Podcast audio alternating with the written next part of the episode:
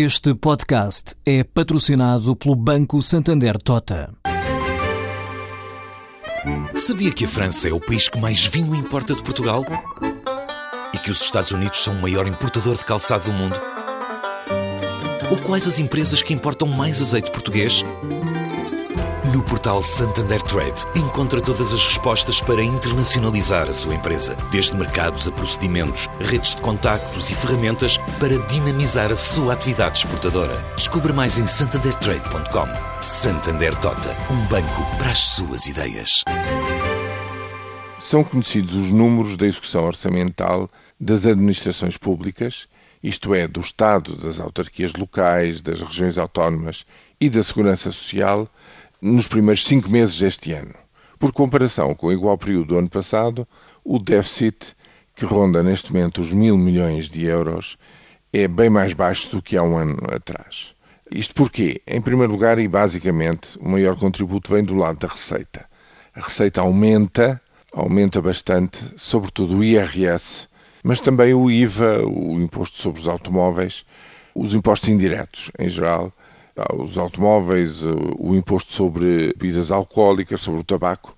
Bom, o que é que isto quer dizer? Isto quer dizer, por um lado, que a economia está mais dinâmica, portanto, está superior ao que estava em igual período o ano passado e gera, portanto, mais receita. Isto por um lado. Por outro lado, há também um alargamento, ou seja, o fisco consegue chegar a novos contribuintes através do cruzamento dos dados, através dos novos documentos de transportes enquanto atividade produtiva, etc. Portanto, há menos fuga. Pela conjugação destes fatores, há efetivamente um contributo de alargamento da receita e, por outro lado, nos cortes da despesa, enfim, os cortes recaem basicamente sobre os mesmos. Os funcionários públicos, em primeiro lugar, que têm um decréscimo de 4,2%, mas também do investimento público.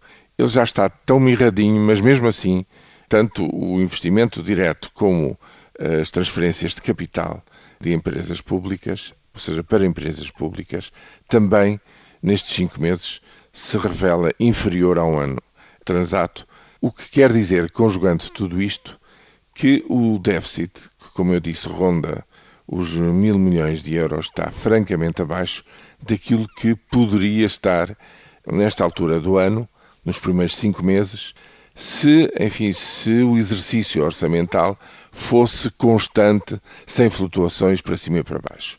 Recordo-lhes que em abril o cenário não era bem este, era bem mais uh, agravado, portanto houve um, uma entrada de receita muito importante no passado mês de maio e, portanto, nada está para já garantido. Agora, para que tenham uma ideia, reparem que até o fim do ano o déficit pode chegar aos 6.800 milhões, neste momento, como eu digo, está à volta de mil, podia nesta altura estar nos 2,8 mil milhões e está bem abaixo disto. O que é que isto quer dizer?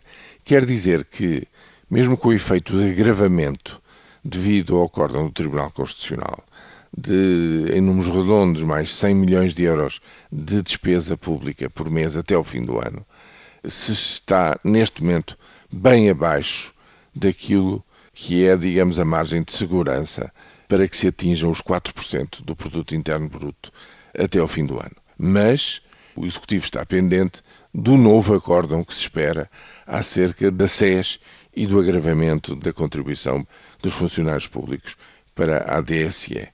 Bom, mesmo assim, há uma margem, no entanto, veremos como é que correm os próximos meses e qual é a justificação que o Governo dá para a necessidade das tais medidas corretivas e compensatórias quando se souber a totalidade, digamos, do impacto das decisões do Tribunal Constitucional sobre o orçamento, tal como ele foi elaborado e aprovado para este ano de 2014.